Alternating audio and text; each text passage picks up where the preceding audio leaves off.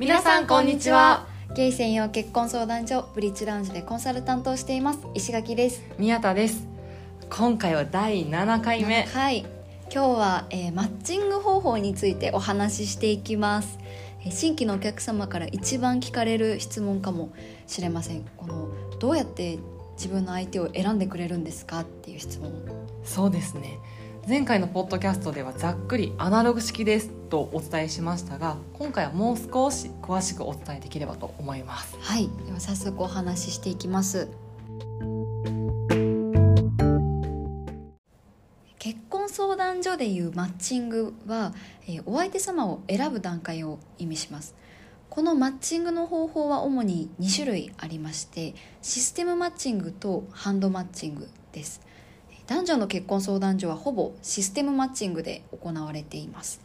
例えばシステムに入力された希望の年齢や身長学歴年収など複数の項目をもとに一括で、マッチングを行うのがシステムマッチングです。一方でハンドマッチングハンドなので手ですね。手マッチングとも言いますがこれは昔ながらのアナログのやり方で一人一人コンサルタントの目を通して選んでいく方法です。ブリッジラウンジはこのハンドマッチングで毎月パートナー候補をお選びしています。では実際どうやって我々マッチングを行っているのでしょうかというところです。まずご紹介の前月の月末にスタッフ全員で在籍中の会員様ファイルを並べます。これもかなりの量です、うん。そしてお一人お一人ファイルを開いて未来のパートナー様候補は誰かということを話し合いながら決めていますこれが前回のポッドキャストで大変だけど楽しいですとお伝えした代表的な作業ですね。希望が会様本当にそれぞれ異なるので同じ30代でこの人どうですかとかスポーツ好きな方なので同じ趣味の人いませんかとかそれぞれそれぞれ担当者が、えーその方の希望などを共有してそれに対して他スタッフコンサルタント含め「あさそれなら何々さんどうでしょう」とか何々さんの方が合いますよっていうのを協議してスタッフ全員で話しながら今月はこの人っていうふうに決めていきます。そうですね。あとは会員様も数百名いらっしゃるんですけど数秒で決まる人もいればあの人も紹介したいとかこの人もいいんじゃないとか話し合って30分から40分かかる人もいます。あとは数日分けてマッチングもしてますよね。そうですね。もうこれはかなりエネルギーを使うのでマッチングはスポーツだと思ってます。ところでお相手様は希望に合う方をご紹介していきますが実際にはどういう希望がありますか？それあの会員様からもよく聞かれる質問ですよね。こう他の人ってどんな希望を出しているんですかっていうことなんですけれども例えば、えー同世代だけにしてくださいとか自分身長高くないので高い人に憧れますとか喫煙される方はちょっと苦手ですとか本当にそれぞれ異なるので正直なところ希望条件の偏りというものはないです。一方で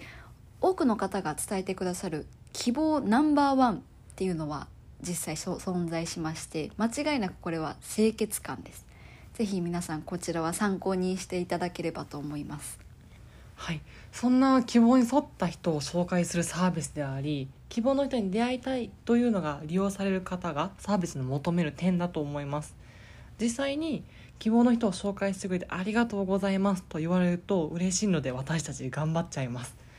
しかしコンサルタントの立場で言うとぜひ紹介したいと思う人が必ずしも希望通りの人ではないということもありますよね。うんありますね。ここであの聞いてる方からしたら「えちょっと待ってじゃあ希望じゃない人を紹介してくるんですか?」っていう疑問に変わるかもしれないですけど実は私たち全会員様の会員様ファイルを見ているとこの人絶対あの方の顔タイプだろうなとかお話し合いそうだし年齢も希望通りだし紹介してみようかなと思ったら身長だけが希望ですとか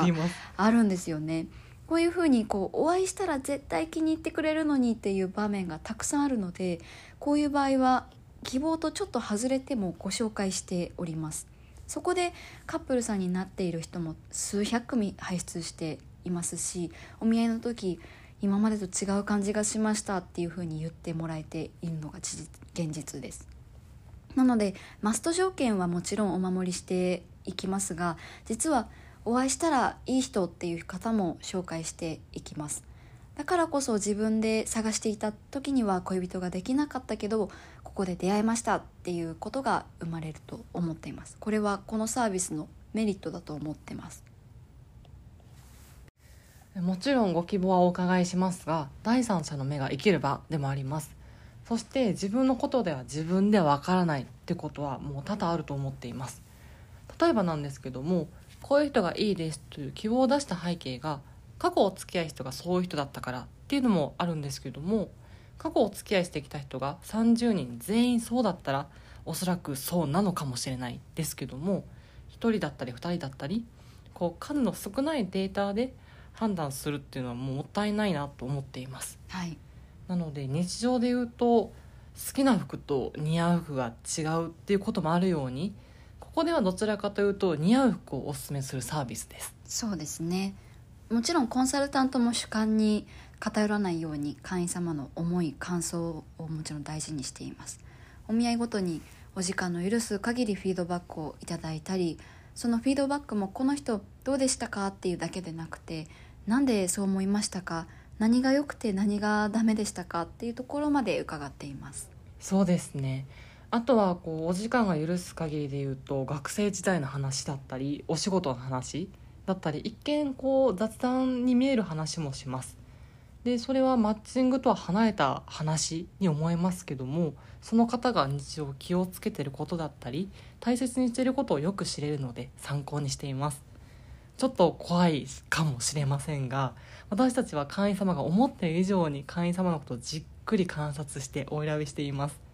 これから会員様になる方や現会員様といかにコミュニケーションを取るかを成功の近道と考えてます。そうですね。会員様の方からちょっと話聞いてくださいって提案していただくこともあるんですけどそもそもそうやって言いやすい相談しやすい関係性本音を言える相手ではないといけないので普段から私たちも会員様とは密にコミュニケーションを取るようにしています。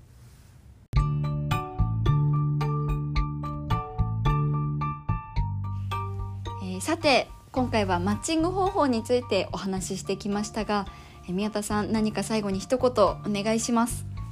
この時代にアナログ化と思われるかもしれませんが人が行うからご提供できるサービスです。はい。自信を持ってこれからもご紹介していきます。二言いただきました、えーブリッジラウンジに少しでも興味のある方真剣な出会いを探しているゲイ男性の方ぜひ私たちのチャンネルをフォローフォローお願いします、えー詳しいサービスのご案内は無料で可能です。ポッドキャストの説明欄にリンクを貼りますのでブリッジラウンジのホームページからご予約をお待ちしています。そしてブリッジラウンジの X 旧 Twitter と Instagram もやっていますので、えー感想や質問は「ハッシュタグブリッジラウンジ」カタカナです「ハッシュタグブリッジラウンジ」でお待ちしています、えー次回は石垣が一番印象に残っている会員様について話します。楽しみです。どんなお話が聞けるのか皆さん交互ご期待ください。そうですね。いやもう本当にいっぱいたくさんいすぎてちょっと一人に絞れるか不安ですがちょっとあの選選ばれし会員様お待ちください。はい。はい。じゃあご視聴ありがとうございました。今日もありがとうございました。またお会いしましょう